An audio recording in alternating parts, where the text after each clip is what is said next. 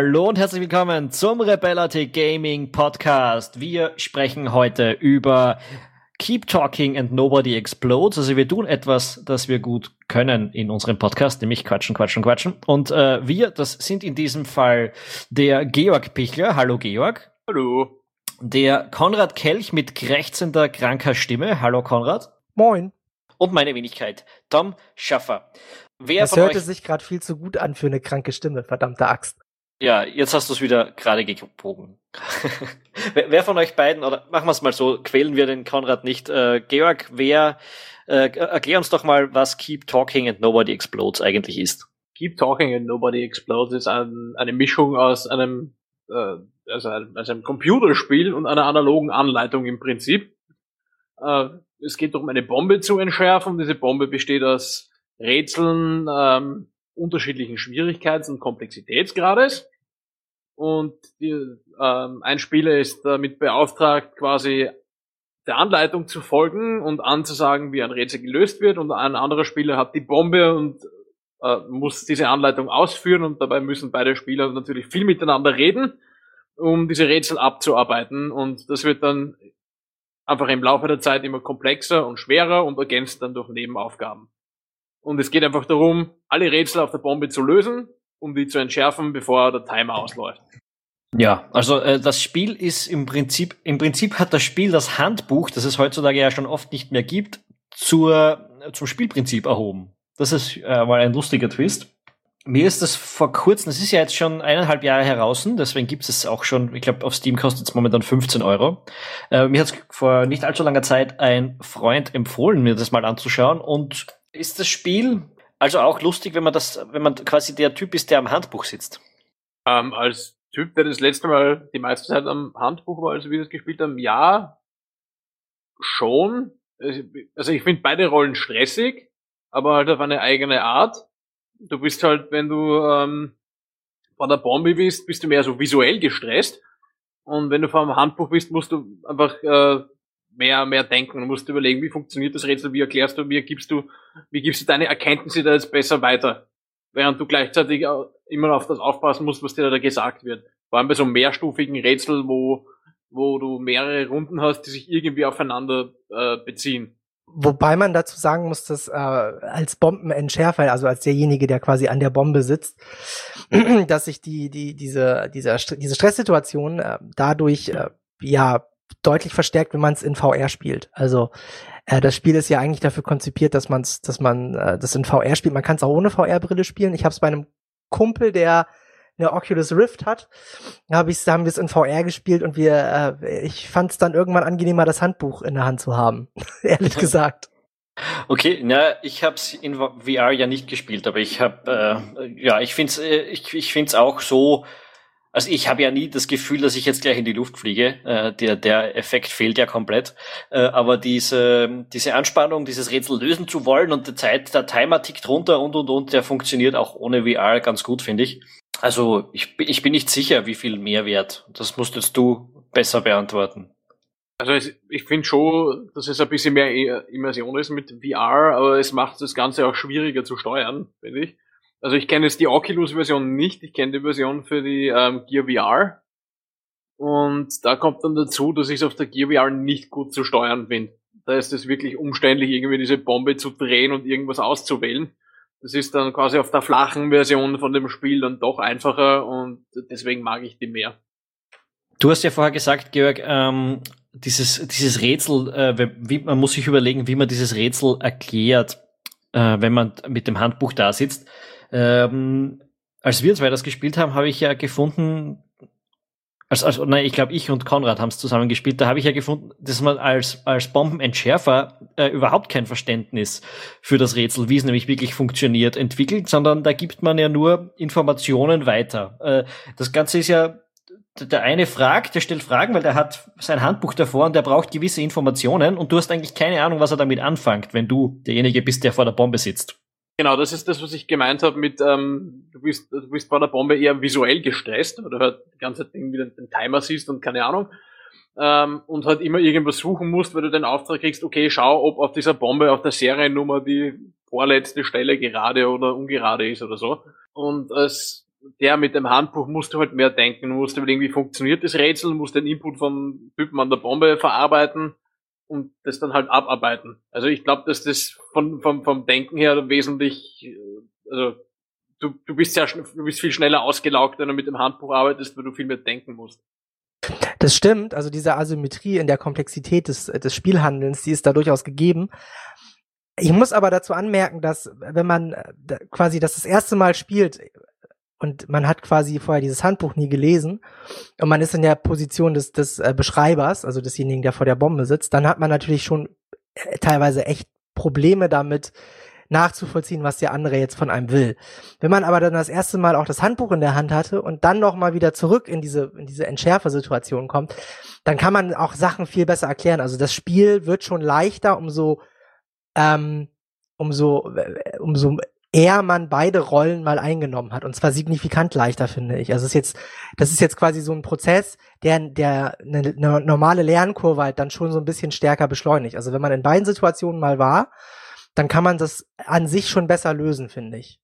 Weil ja, gerade dem würde ich schon zustimmen, ja. Ja, ja, man lernt gewisse Dinge äh, äh mehr oder weniger auch auswendig, also gewisse Rätsel kann man äh, kann man sich, kann man dann schon großteils verinnerlichen ähm, und versteht es ja dann auch, ja, und versteht es also. dann auch. Ähm, bei, bei, drum, ich, ich fand es ja eigentlich am Anfang fast spannender in diesen ersten, ja, zwei, drei Stunden, wo du das Spiel halt spielst und äh, auf neue Rätsel stoßt die ganze Zeit und die du selbst noch gar nicht kennst äh, und wo der Typ mit dem Handbuch eben erst während das Spiel durchliest, wie das jetzt eigentlich funktioniert. Da ist viel mehr Stress da, finde ich. Ist aber das auch irgendwo, ähm, finde ich, ähm, ein Problem von dem Spiel. Weil einerseits manche Rätsel, wie ich finde, nicht gut geschrieben sind oder nicht gut erklärt sind, so dass du dich zuerst einmal damit plagst, überhaupt zu begreifen, was will das da von mir. Ja gut, aber das finde ich ist schon irgendwie auch, ist ja schon Teil des Konzepts, das soll ja, ja auch verwirrend sein. Schon, schon. Aber es ist ein Unterschied, ähm, ob das Rätsel an sich einfach nur komplex ist und deswegen länger braucht und du deswegen länger brauchst, es zu verstehen, oder ob die, ob es daran liegt, dass die Beschreibung nicht gut formuliert ist. Und wenn es zweiteres ist, dann, dann finde ich das persönlich eher nervig als, äh, als, als irgendwie positiv stressend oder aufregend. Ähm, und ein weiterer Fakt, äh, Faktor, der da dazukommt, ist, dass du halt ähm, ab einem gewissen Komplexitätsgrad eigentlich fast keine Chance mehr hast, äh, eine Runde, weil das Spiel, also das Spiel äh, wird ja graduell immer schwerer und es kommen neue Rätsel dazu, äh, quasi eine Runde auf Anhieb zu schaffen, weil diese Rätsel dann schon so komplex sind und wenn ein neues dazukommt, dann brauchst du einfach meistens schon so lange, um das zu verstehen, dass du keine Chance mehr hast, gegen die Zeit anzukommen. Ähm, das ist etwas äh, in einem Spielprinzip, was ich nicht ganz optimal finde.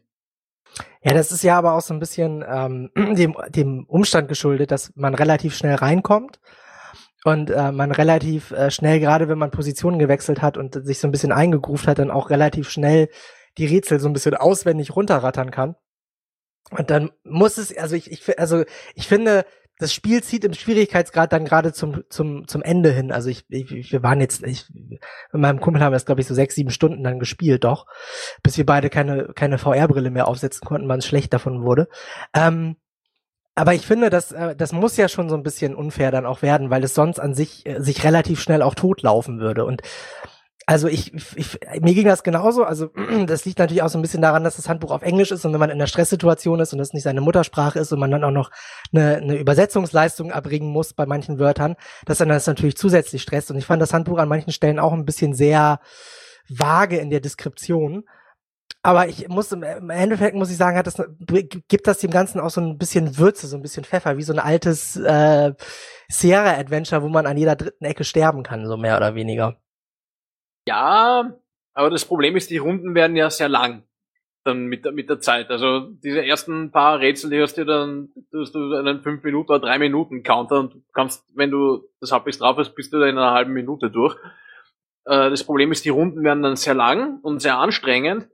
Und wenn du dann an einem neuen Rätsel scheiterst, dann ist es halt insofern beschissen, weil du dann die anderen sechs Rätsel davor auch alle nochmal machen musst, um diese dumme Runde zu absolvieren. Und das ist dann, äh, buhu, buhu. ist dann doch ein bisschen frustrierend, finde ich. Äh, ich. Also, oder ich sag's mal so, man kann das mögen, es ist nicht ganz mein Fall. Äh, ich finde, dass das Spiel da beim, in Sachen Balancing nicht immer optimal ausgewogen ist. Ja, aber ich glaube, das ist auch so ein bisschen dem Setting geschuldet. Ne? Ich meine, du hast da diese Bombenentschärfe-Situation und wenn du halt das eine Rätsel verkackst, dann ist die Bombe halt hoch. Ja, da kannst du halt kein Quicksave und Quickload machen, finde ich. Das ist ja auch so ein bisschen der Reiz des Spiels. Ich verstehe, was du meinst. Es ist schon nervig, wenn man dann am letzten Rätsel scheitert, weil man entweder keine Zeit mehr hatte oder weil man es einfach komplett verkackt hat. Aber es ist dann auch wieder schnell genug, dass man sagt, hey, ja, okay, ich probiere das jetzt nochmal. Weil die Runden dauern dann wieder drei bis fünf Minuten äh, und dann setzt man sich halt nochmal hin und sagt, ja, passt, jetzt schaffe ich sauer. Und dann wird's halt knapper, manchmal wird's knapper, manchmal ist leichter. Aber das ist ja mehr oder weniger der Reiz, dass du dieses Rätsel in dieser Zeit lösen kannst und ja. Klar, natürlich, wenn das Rätsel, wenn du ein langes Rätsel gerade lernen musst, dann, dann geht das halt öfter schief, aber dafür ist es irgendwie auch ein besserer Incentive, um sich das Ding zu merken. Äh, weil ansonsten wäre es irgendwie nicht so prickelnd, jetzt ein 30 Seiten äh, Wörter, ein 30 Seiten Handbuch auswendig zu lernen. Ähm, was ich dazu dann noch sagen muss, ist, die, die Rätsel unterscheiden sich einfach teilweise auch, auch sehr stark und einfach die Mischung der Rätsel kann eigentlich auch schon drüber entscheiden, ob du jetzt wirklich eine gute Chance hast, im, im Rahmen des Countdown fertig zu werden oder, oder ob du wirklich von Anfang an um jede Sekunde kämpfen musst, weil, weil irgendwie zwei Rätsel drin sind, die einfach vom Prinzip her schon länger dauern. Ja. Ist, vielleicht vielleicht hat es damit auch zu tun, dass mich das ein bisschen nervt, weil, du, weil immer dieser Randomness drinnen ist und eben diese Ausgewogenheit. Also, aber wieso, was, was, was stört dich an der Randomness? Ja, mich stört's dran, dass, dass das so führt, dass der Schwierigkeitsverlauf über die Zeit ähm, nicht jetzt irgendwie sanft, sondern teilweise sehr willkürlich ist. Und äh, das, das mag ich nicht, wenn du dann quasi, du scheiterst an einer Runde ist irgendwie knapp und denkst, okay, ja, das habe ich jetzt selber verschissen, weil ich bei dem Rätsel einen Fehler gemacht habe. Und dann machst du eigentlich die gleiche Runde wieder, die theoretisch der gleiche Schwierigkeitsgrad sein soll. Und dann wirft er da zwei andere Rätsel rein, die vor Haus aus schon länger dauern und du bist von Anfang an schon komplett fertig und fast ohne Chance, das zu schaffen. Das ist irgendwo, wie gesagt, das ist das Balancing-Problem, das ich gemeint habe. Aber ich habe irgendwie, äh, für mich spielt dieser Progression-Ansatz, ähm, den du da irgendwie mit drin hast, überhaupt keine Rolle. Also mir ist das relativ egal, ob ich die Runde überstehe. Für mich steht immer dieses Rätsel, das gerade jetzt vor mir ist, im Vordergrund. Und daran habe ich eine gewisse Freude. Und mir ist das ja wurscht, ob ich jetzt in der fünften oder 68. Runde von diesem Spiel bin. Äh, sondern ich will ja ständig neue Rätsel haben. Ich reg mich ja auch bei einem Sudoku-Rätselheft nicht drüber auf, dass auf Seite 3 ein schweres ist und auf Seite 5 plötzlich wieder ein leichtes. Äh, sondern da geht's ja um das Rätsel für sich selbst. Ne? Ey, aber ich hasse repetitive Dinge, wenn ich dann irgendwie äh, zum 17. Mal das gleiche Rätsel spiele oder spielen muss, weil, weil, weil das Spielbalancing mir irgendwelche anderen Rätsel reinwirft, die das schaffen. Ja, ist es jetzt dasselbe oder anderes? Äh, bestimmte Rätsel wiederholen sich ja dann, wenn du eine Runde wiederholst, dann hast du einen Teil der Rätsel, die du eh schon kennst und dann wirft er wieder irgendwelche anderen rein. Ich, ich mag das nicht, wenn es dann irgendwann so repetitiv wird. Darum ist das kein okay. Spiel, was ich jetzt irgendwie wie, wie äh, der Ernie jetzt irgendwie sieben Stunden spielen könnt am Stück, sondern ein, zwei Stunden und dann ist es auch wieder gut für eine Weile. Ja, ist es. Also ich sehe es ich sehe es auch mehr so als Gesellschaftsspiel. Es ist irgendwie mehr so was, was kann man an einem Brettspielabend machen und, oder wenn man halt nur zu zweit ist, äh, an so einem Abend halt mal äh, gesellschaftsspielsmäßig und nicht so, wir gehen jetzt gemeinsam Computer spielen. So irgendwie hat es einen anderen Vibe. Das stimmt, aber wir haben das auch nicht zu zweit gespielt die ganze Zeit. Also wir haben da, wir hatten noch, äh, seine Freundin war noch da und so. Ähm, das ist halt. Das ist ja, das ist auch ein spannendes Element für mich.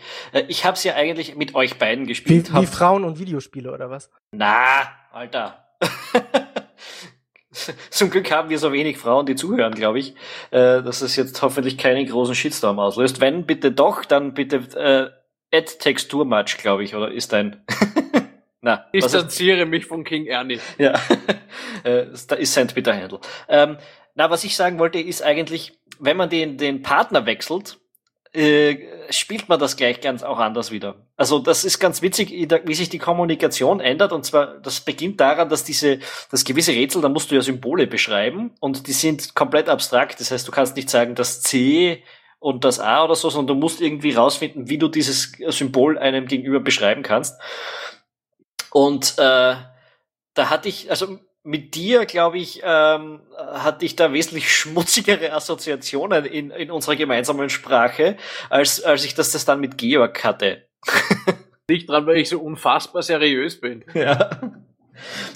Aber äh, das ist, das, also das Spiel ändert sich auch, je nachdem, mit wem du das spielst. Äh, und jeder erklärt diese ganzen Vorgehensweisen auch ein bisschen anders. Das ist nicht un uninteressant, finde ich. Also diesem, diesem, wie du sagst, es ist tatsächlich vergleichbar mit einem normalen, äh, wie man so schon sagt, Gesellschaftsspiel oder Brettspiel oder so, halt digital angereichert quasi. Aber ähm, deswegen mag ich es ja auch wieder. Also wie gesagt, auch wenn ich es nicht lange spielen kann, ich, ich mag das Spiel im Prinzip sehr ich finde halt, es hat seine Schwächen, die verhindern, dass ich das jetzt mehr als zwei Stunden am Stück spielen kann, aber. Das ist ja auch was, über das man mal reden muss. Also zwei Stunden am Stück, ein, ein Spiel ein, zwei Stunden zu spielen und das gelegentlich und ist ja, ist ja auch mal voll okay, dass, dass das so ist, oder? Weil ich muss nicht jedes Spiel äh, fünf Stunden am Stück jeden Abend durchspielen wollen, sondern dass ich, dass ich spiele ja auch Risiko nicht jeden Tag und manchmal, wenn ich spiele, ist es okay. Also. Man darf nicht vergessen, dass da, da, da ist jetzt keine Kampagne, die auf einen wartet oder irgendwie was opulent präsentiert. Ne? Das ist halt sehr reduziert aufs Notwendige und ähm, es gibt so eine kleine Storyline dazwischen, aber die ist halt auch total zu vernachlässigen. Also es ist schon sehr darauf ausgelegt, dass man das halt eher so in Intervall-Sessions spielt. Also nicht permanent am Stück, sondern einfach so äh, zwei, drei Stunden und dann legt man es wieder weg und so. Also als wir das da sechs, sieben Stunden gespielt haben, haben wir es auch nur so lange gespielt, weil dann halt noch zwei Leute dazugekommen sind. Die wollten es dann auch mal spielen. Jeder wollte mal die Brille aufsetzen und fand das ganz äh, illustre mit dem Bomben entschärfen und so weiter. Und das ist natürlich auch, was man dazu sagen muss, was mir dann aufgefallen ist, da einer war da drunter, der konnte nicht so verdammt gut Englisch. Und der war natürlich dann komplett äh, fehl, äh, fehlbesetzt als Erklärer, also nicht als Erklärer, sondern als, als äh, Handbuchinhaber, weil der einfach mit dem Handbuch nicht klargekommen ist. Das, das Handbuch ist nicht übersetzt, das gibt's nirgends übersetzt, oder wie? Nein, es gibt's nicht übersetzt, es gibt's nur auf Englisch. Okay, naja, sollte man vielleicht mal in der Community anstreben. Äh, die, die das Handbuch, was ja auch sehr, was ich auch sehr amüsant fand. Ähm, erstens das Handbuch selbst. Also wenn man es so durchliest, da sind ein paar ganz gute Gags drin. Äh, da gibt es zum Beispiel ein Rätsel, das heißt, das ist im Prinzip geht es darum, einen Button zu halten für eine gewisse Zeit. Äh, und äh, da stehen verschiedene Texte drauf. Und du musst halt ähm, dem, dem Handbuchtypen sagen, was passiert und wie das alles aussieht und was steht da drauf auf diesem äh, Button. Und auf manchen steht einfach Press. und im Handbuch steht dann sowas wie, you might think that a button telling you to press it is pretty straightforward. That's the kind of thinking that gets people exploded. Äh, da habe ich ziemlich laut gelacht, als ich das gesehen habe zum Beispiel. Und, und was ich am Handbuch noch, noch ziemlich lustig finde, ist, dass man es unter bombmanual.com findet. Ich habe mich, als ich das eingegeben habe, durchgefragt, ob ich jetzt noch in die USA komme. Was ich halt so lustig fand, ist, wie haben die diese Domain bekommen? Ja, das ist auch eine äh, herausragende Leistung. Tatsache. Und die Frage ist, ob die Leute, die diese Domain bekommen haben, jetzt noch in die USA einreisen können. oder, oder alle Spieler des, des Games äh, praktisch äh, schon Reiseverbot in alle Welt haben. Naja, wenn der, wenn der Irre im Weißen Haus äh, in den nächsten vier Jahren mit Amerika fertig ist, dann will da auch keiner mehr einreisen. Das war's jetzt zumindest mal mit deiner Reisegenehmigung. Ja. Welcome to the No-Fly-List, my friend. Welcome to the No-Fly-List. Äh, ja, ich will ja eher jetzt nicht hin. In den vier Jahren, wenn er dann wieder weg ist, wäre es wieder spannender, finde ich. Ähm, ja, du wirst, du wirst postnukleare Wasteland besuchen. Ja. Ich mag ja Fallout. Und da ist der nächste auf der No-Flight-List. okay, sehr gut. Äh, ich, ich werde mich hüten, äh, da drauf zu landen. Äh, ja, was sonst? Was haben wir noch über das Spiel? Es wurde von drei Leuten entwickelt, die gleichzeitig auch Inhaber des Studios sind und Gründer. Was schon mal da viel darüber aussagt, wie groß das Studio ist. Steel Crate Games heißen die. Genau, ja. Und sind natürlich Indies, ja. Sind Indies, kommen aus, äh, ich glaube, Kanada.